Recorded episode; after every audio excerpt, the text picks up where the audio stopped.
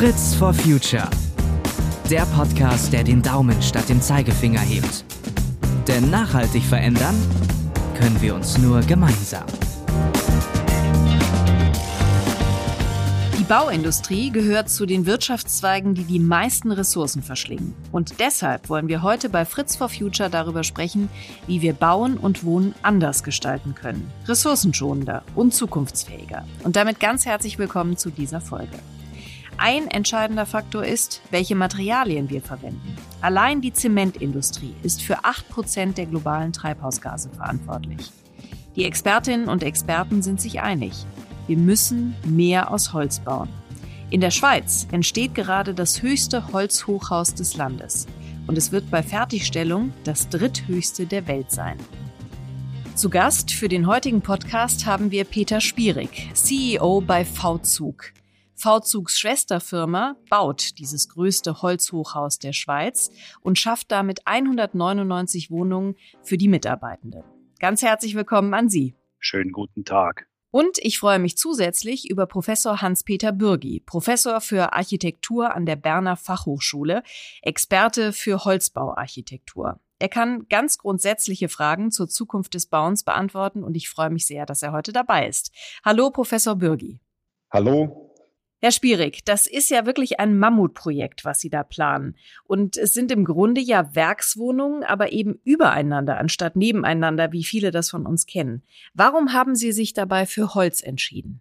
Wir wollten mit diesem Projekt preisgünstiges Wohnen sicherstellen. Wie Sie sich wahrscheinlich vorstellen können, die Schweiz ist ein teures Pflaster und Zug insbesondere. Über die letzten 25 Jahre haben sich die Preise für Wohneigentum dermaßen hochgeschaukelt, dass es für normale Arbeiter und, oder Sachbearbeiter oder Leute, die im Werk tätig sind, fast unmöglich ist, irgendwo etwas Preisgünstiges noch zu erwerben oder zu mieten. Deswegen haben wir uns gesagt, wenn wir weiterhin am Standort Zug produktiv tätig sein wollen, weiterhin auch normalen Mittelklasse-Leuten Arbeit bieten wollen, müssen wir auch schauen, dass wir den Leuten preiswertes, preisgünstiges Wohnen anbieten können.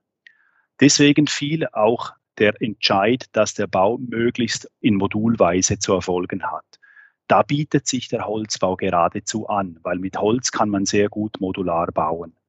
Und deswegen haben wir uns beim Projekt auch ganz groß auf die Fahne geschrieben, dass wir hier mit Innovation, mit Verantwortung im technologischen Bereich, mit dieser Modulbauweise einen Holzbau bevorzugen. Über die Frage der Module und was das dann ganz konkret bedeutet, sprechen wir gleich auf jeden Fall noch.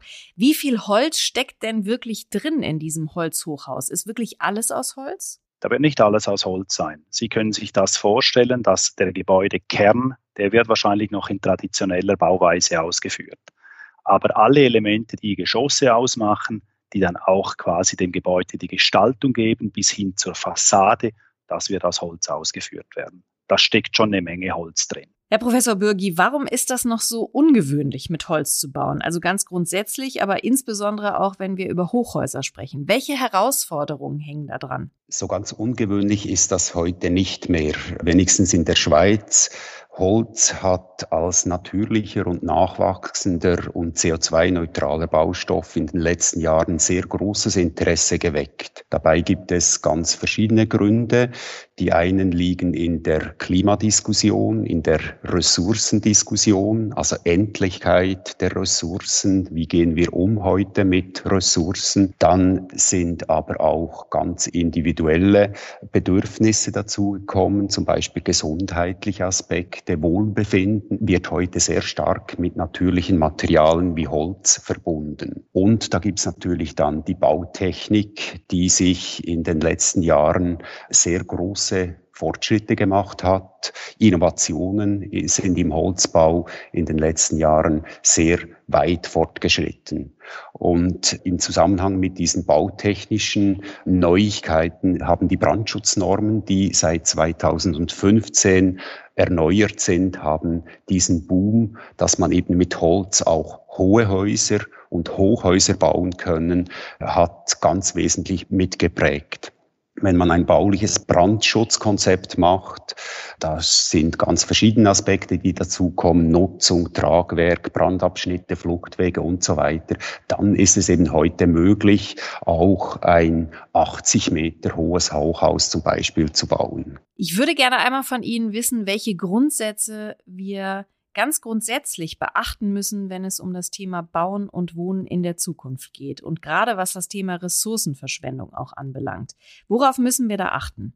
Ja, ich glaube, eine ganz wichtige Frage, zentrale Frage ist immer, braucht es den Raum, den wir bauen wollen, braucht es die?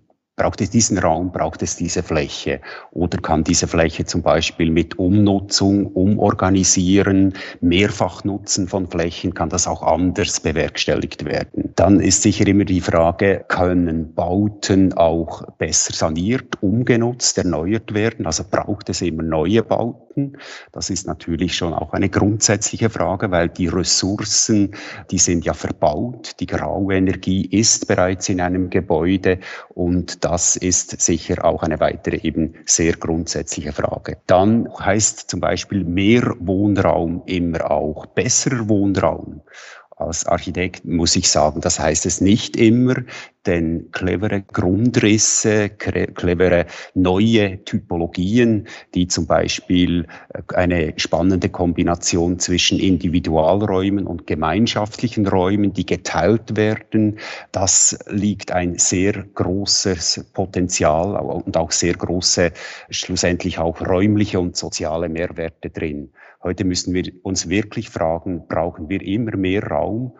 Die in der Schweiz und auch in allen oder in vielen Ländern sind die Flächenverbräuche pro Person sehr stark gestiegen. Wir haben heute etwa 50 Quadratmeter pro Person und mit cleveren Grundrissen, mit cleveren Wohn- und Arbeitstypologien könnten wir das ganz und gerne auf 35 Quadratmeter zurückgehen, wenn wir geteilte Räume nutzen können. Also wenn wir zum Beispiel Räume, die wir nicht jeden Tag gebrauchen, Bibliotheken, Fitnessräume, Gemeinschaftsräume, Werkräume und so weiter und so fort in einer größeren Überbauung auch gemeinsam teilen können. Ein wichtiger Punkt sind dann sicher, und darüber sprechen wir ja heute vor allem, sind auch richtige Materialwahlen. Also ich denke, dass wir heute sehr auf CO2-Belastung schauen müssen und da schneidet natürlich Holz sehr gut weg.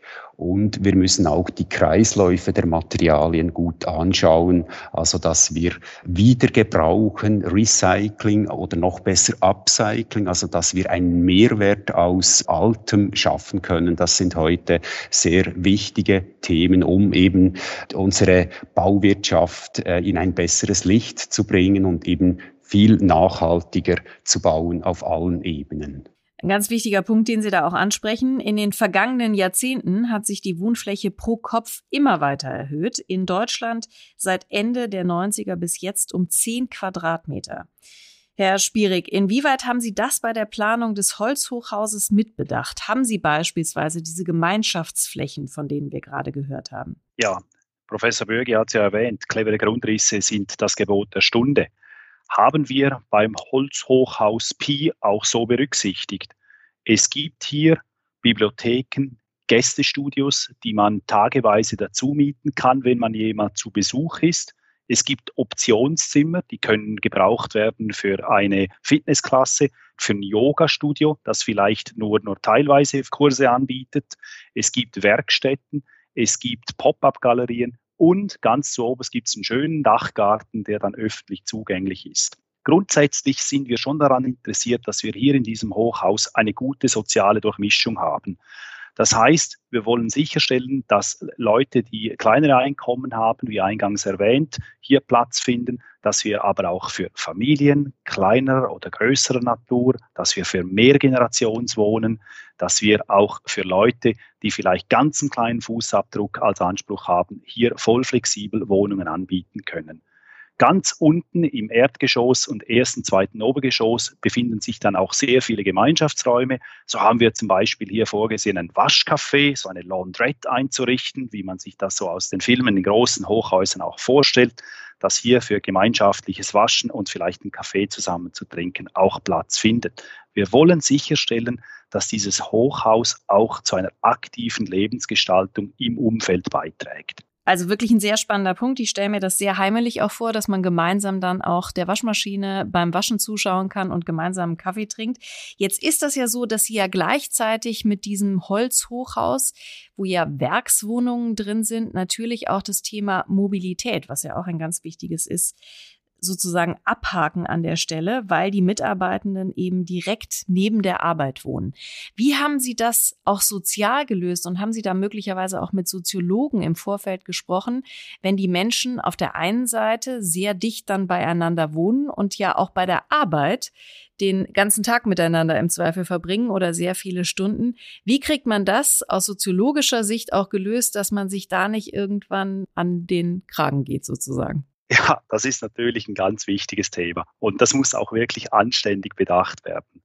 Gerade in der jetzigen Corona-Zeit haben wir auch gesehen, dass die Leute doch einigermaßen viel zu Hause arbeiten und sich so die Grenzen des Arbeiten und des Lebens einigermaßen anfangen zu verwischen. Ich denke mir, da wird die Gesellschaft wahrscheinlich über die nächsten Quartale und Jahre auch Antworten darauf zu finden, wie man das gestaltet, dass man sich nicht permanent in der Arbeit befindet und nie mehr abschalten kann. Was das Holzhochhaus Pi anbelangt, das befindet sich nun doch vielleicht so etwa 200, 300 Meter von den Arbeitsstätten der Leute im Technologiecluster Zug, wo auch die V-Zug zu Hause ist, entfernt. Das heißt, die Leute, die da wohnen, die können am Abend doch noch auf einem Spaziergang nach Hause oder am Morgen natürlich zur Arbeit, können sie so ein wenig räumliche Distanz schaffen. Dann liegt das Hochhaus auch näher an der Stadt Zug. Das heißt, das ganze Freizeitsangebot der Stadt Zug kann hier sehr viel besser einbezogen werden. Und so haben wir auch in der Jurierung und in den begleitenden Gremien auch einige Vertreter der Stadt Zug drin, die auch sicherstellen, dass die stadtplanerischen Aspekte der Stadt Zug hier vollumfänglich zur Geltung kommen. Herr Professor Bürge, ich würde Sie gerne nochmal nach dieser Modulbauweise befragen, die Herr Spierig vorhin angesprochen hat. Und er sagte, dass das mit Holz besonders gut funktioniert. Was müssen wir uns konkret vorstellen unter Modulbauweise? Modulbauweise ist im Holzbau sehr verbreitet. Das heißt, das kann vorfabriziert, können ganze Elemente sein, dass eben Elemente oder Module, dreidimensionale Module, die können so im Werk vorbereitet werden. Das ist alles sehr industriell gefertigt und das hat verschiedene Vorteile. Sicher mal hat es Kostenvorteile. Eine günstige Produktion ist so möglich.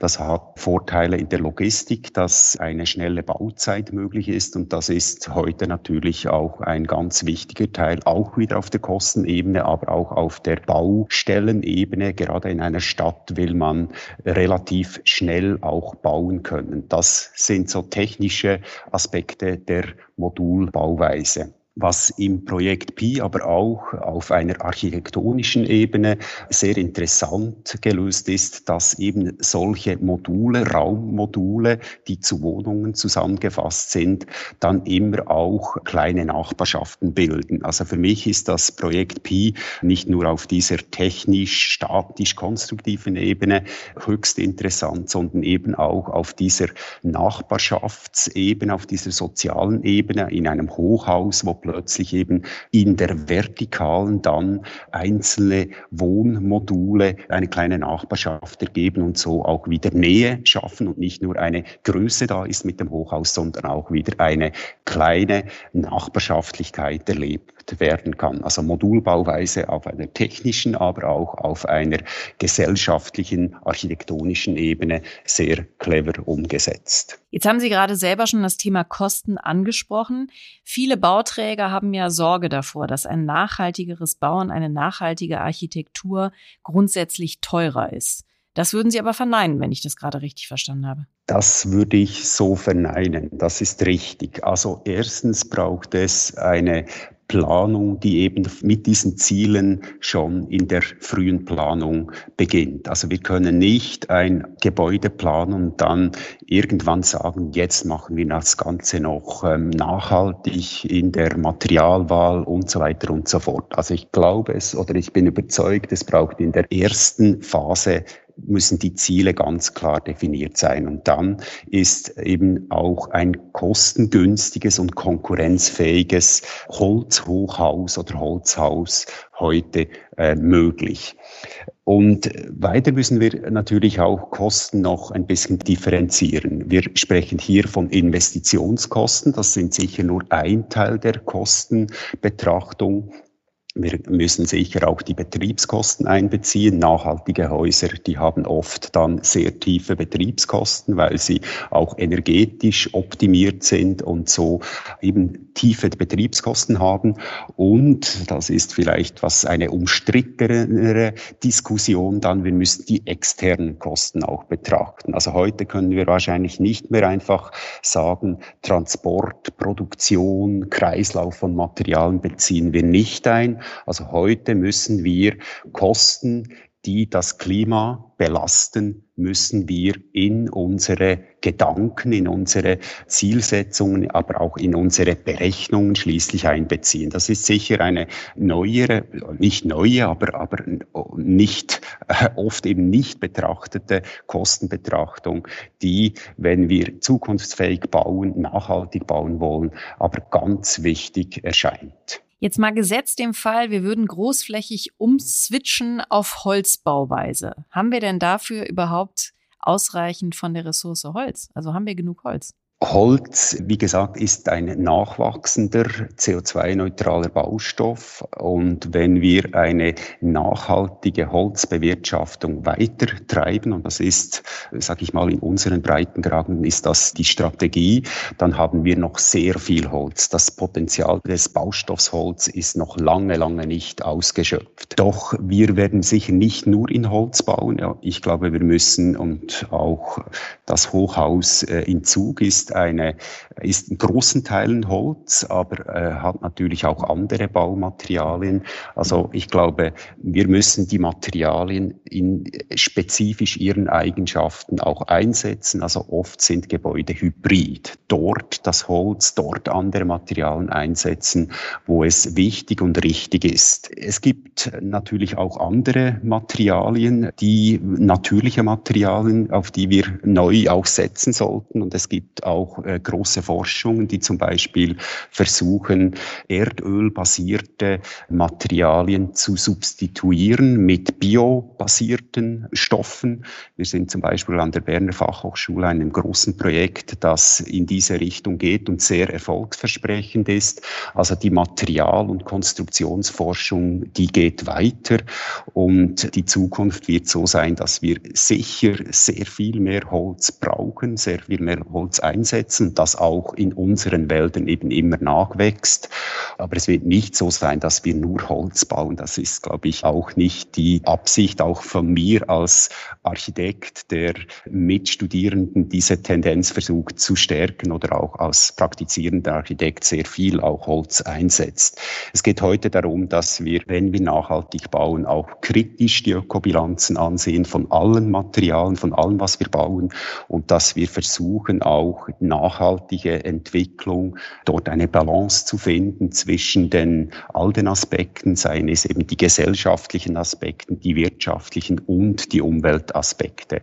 Und Holz ist hier eben ein ganz wichtiger Player in diesem Nachhaltigkeitsdreieck drin. Herr Spierig, Sie sammeln ja gerade unfassbar viele Erfahrungen, also sowohl in der Planungsphase als natürlich auch in der Bauphase. Und Sie werden auch viele Erfahrungen sammeln, wenn das Holzhochhaus dann fertig ist und steht und die Menschen eingezogen sind. Inwieweit teilen Sie diese Erfahrungen, um so vielleicht auch Nachahmer zu finden? Wir werden ja über die ganze Laufzeit des Projektes bis 2024 und dann sicher auch darüber hinaus, wenn die ersten Bewohner die, die Wohnungen und, und ihre neue Lebensumgebung beziehen, werden wir ja begleitet. Da sind Fachleute dabei, wie zum Beispiel aus der Holzbauarchitektur der Berner Fachhochschule, aber auch andere Fachleute, die uns hier unterstützen. Eingangs habe ich schon erwähnt, wichtig ist für uns die Innovation. Wir wollen hier robuste und kosteneffiziente Lösungen herbeiführen ein Hochholzhaus braucht sicher noch einige Überlegungen, was vor allem die Akustik anbelangt, was vor allem die Energieträgheit, die nötige Masse, die es braucht, damit das Haus die Energie auch entsprechend speichern kann. Man denke Wärme im Winter, aber auch Kühle im Sommer, damit das Haus auch diese Energie langsam abgeben kann. Wir müssen weiter investieren ins Zusammenspiel des Tragwerks und der Gebäudehülle, der Fassade. Das müssen wir noch besser verstehen. Und wir müssen auch schauen, dass wir die konstruktiven Holzoberflächen auf Sicht, dass wir die so angenehm wie möglich ausgestalten. Es gibt doch noch einige Themen, die wir jetzt in der Konzeptionierung und im Bau auch besser verstehen wollen. In der Zusammenarbeit mit Fachleuten werden wir natürlich auch die Erkenntnisse in Forschung und Lehre einfließen lassen und so darüber auch berichten können und hoffentlich anderen zukünftigen Bauherren und Bauträgern ein gutes Regelwerk oder ein gutes How-to an die Hand zu geben. Und übrigens, interessanterweise, die Thematik Brandschutz ist schon einigermaßen gut geklärt bei einem Holzbau. Was war für Sie bislang der größte Aha-Moment in diesem Projekt? Grundsätzlich die Idee, dass man in einer Stadt wie Zug ein hohes äh, Haus so bauen kann, dass es städtebaulich auch reinpasst und das Ganze dann noch in Holz ausführt. Das war ein super spannendes Gespräch. Vielen, vielen Dank an Sie beide. Und ich glaube persönlich, dass es unfassbar wichtig ist, eben auch die Bauwirtschaft in den Fokus zu rücken in der Diskussion über die Klimakrise, weil wir da eben so große Einsparpotenziale haben, was die Emissionen anbelangt, aber eben auch in Bezug auf die Ressourcen. Herzlichen Dank an Sie beide, dass Sie heute meine Gäste waren. Sehr gerne, herzlichen Dank, waren gerne dabei. Herzlichen Dank auch von meiner Seite. Wiedersehen. Und wenn euch diese Folge gefallen hat, dann freuen wir uns sehr über einen Sterneregen. Fragen und Feedback könnt ihr uns gerne an fritzforfuture.henkel.com schicken und alle weiteren bislang veröffentlichten Folgen findet ihr auf henkel.de slash podcast. Bis zum nächsten Mal, macht's gut. Fritz for Future. Der Podcast, der den Daumen statt dem Zeigefinger hebt. Denn nachhaltig verändern können wir uns nur gemeinsam.